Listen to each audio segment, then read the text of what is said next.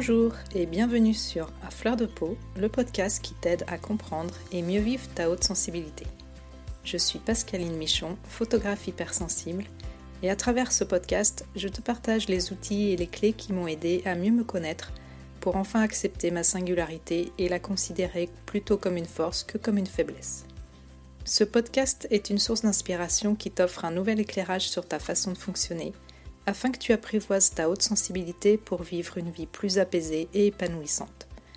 Alors je t'invite à t'installer bien confortablement, on est entre nous et je te souhaite une très bonne écoute. Bonjour, j'espère que tu vas bien, je suis ravie de te retrouver pour ce nouvel épisode. Alors aujourd'hui euh, j'enregistre euh, exceptionnellement avec les deux Velux ouverts euh, sous mes combles parce que mon bureau est situé à l'étage et aujourd'hui, il fait vraiment très très chaud, très lourd, donc j'avais pas trop le choix que d'ouvrir les Velux. Donc j'espère que ça va pas trop s'entendre euh, à l'enregistrement, mais en tout cas peut-être que tu vas avoir l'occasion d'entendre des petits oiseaux qui gazouillent. Surtout, ce que j'espère, c'est qu'il n'y aura pas un gros tracteur qui va passer parce que j'habite à la campagne et ça pourrait très bien arriver. Donc aujourd'hui l'épisode euh, risque d'être assez court. Euh, je voulais te partager euh, une pratique que j'effectue assez régulièrement. En fait, il s'agit de la marche méditative ou de la marche consciente, donc je ne sais pas si c'est quelque chose dont tu as l'habitude. Mais en tout cas, c'était un sujet que j'avais envie d'aborder aujourd'hui parce que c'est un exercice que je trouve assez efficace pour nous qui sommes souvent pris par les ruminations, ou en tout cas souvent absorbés par notre mental. Alors moi à la base euh, j'aime déjà beaucoup marcher, le fait d'aller me promener, d'aller marcher, de me mettre en mouvement déjà ça me permet de me relâcher et de m'apaiser en fait directement. Donc en plus j'ai la chance euh, d'habiter à la campagne donc euh, dès que je vais dehors tout de suite je suis en pleine nature donc ça c'est quelque chose qui me fait beaucoup de bien.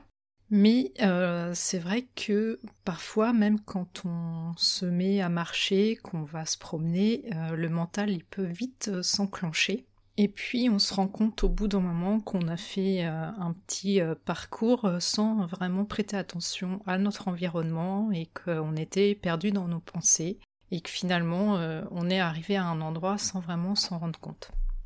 Donc en soi, c'est pas très grave parce que finalement tu vas quand même avoir euh, des bénéfices euh, par rapport à la marche euh, de toute façon. Mais ce que je te propose du coup, c'est de tester la marche consciente qui va te permettre de pas te laisser envahir par les pensées qui vont se mettre forcément à défiler dès que tu vas être dans l'action. Alors moi personnellement, euh, je n'ai pas forcément pris exemple euh, sur euh, des méditations marchées ou quoi que ce soit. C'est assez instinctif pour moi, quelque chose d'assez naturel. Donc je te partage comme moi je le pratique, donc tout en sachant que si tu recherches par exemple sur internet la marche consciente ou si tu en as déjà entendu parler, peut-être que ça sera un petit peu différent de ce que moi je vais te proposer. Donc comment on fait pour euh, marcher en conscience? Eh bien c'est tout simple, il suffit de se mettre à l'écoute euh, de ses sensations et d'être euh, complètement connecté à son corps.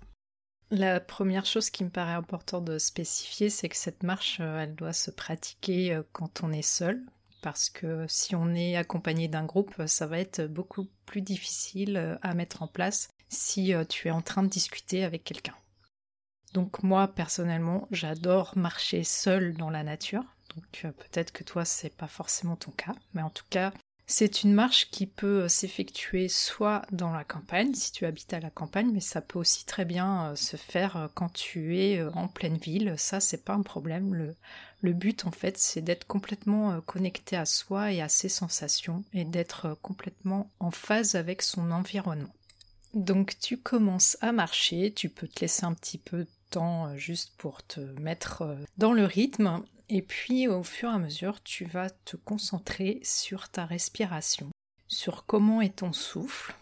Et puis euh, tu vas peu à peu essayer de coordonner ton souffle à tes mouvements.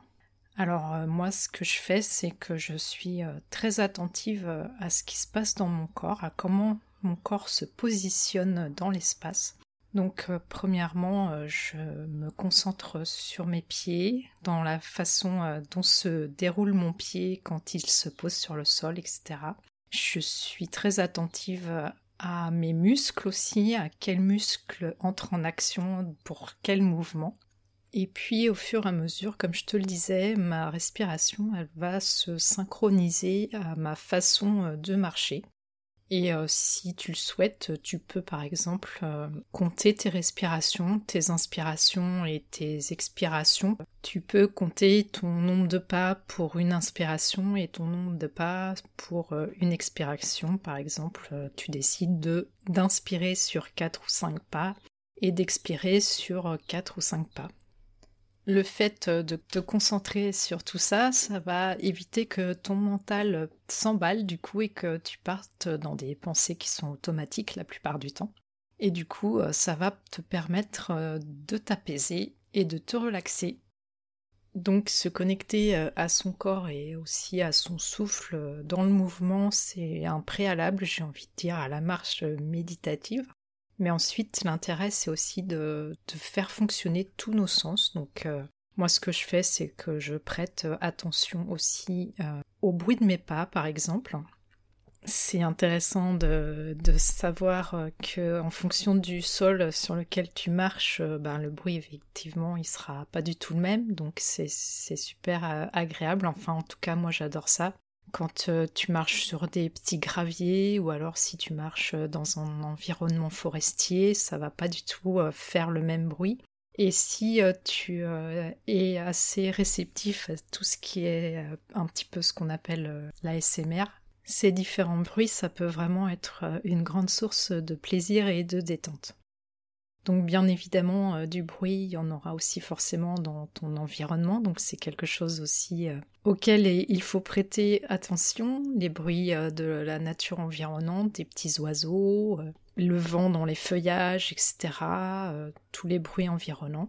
Même si tu marches dans la ville, effectivement, en, ville, il y a tout un panel de bruits différents, donc ça peut être intéressant justement d'essayer de les distinguer, c'est un exercice assez rigolo. Tu peux aussi bien évidemment euh, prêter attention aux odeurs qui t'entourent, euh, aussi euh, aux sensations sur ta peau par exemple, par rapport au temps qu'il fait. S'il y a du soleil, tu peux sentir le plaisir du rayon de soleil sur ton visage. Ou s'il y a du vent aussi, la caresse d'une petite brise légère, ou tes cheveux qui bougent dans le vent, etc. Bref, euh, le but, c'est vraiment de se reconnecter à toutes ces sensations et d'y être vraiment attentif pour euh, profiter au maximum euh, de l'instant et d'être pleinement présent dans ce que tu fais.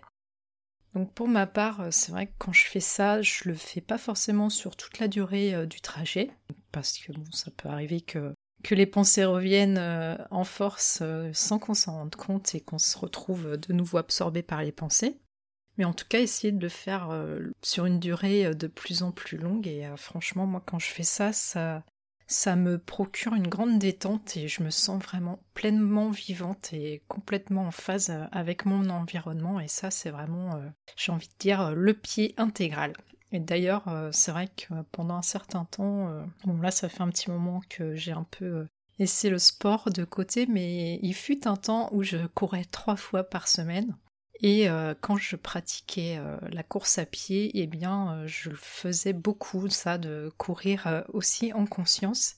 Et je pense que c'était d'autant plus efficace que, en fait, j'étais pleinement à ce que je faisais et pleinement attentive à comment je positionnais mon corps dans l'espace, en fait, comment je posais mes pieds sur le sol, etc. Et je pense que ça m'a évité beaucoup de blessures. Et en fait, je ressentais assez vite quand j'étais pas dans une posture euh, juste, euh, j'ai envie de dire, et euh, ça me permettait de rectifier ma posture et je pense que ça a été vraiment quelque chose qui m'a beaucoup aidé à progresser.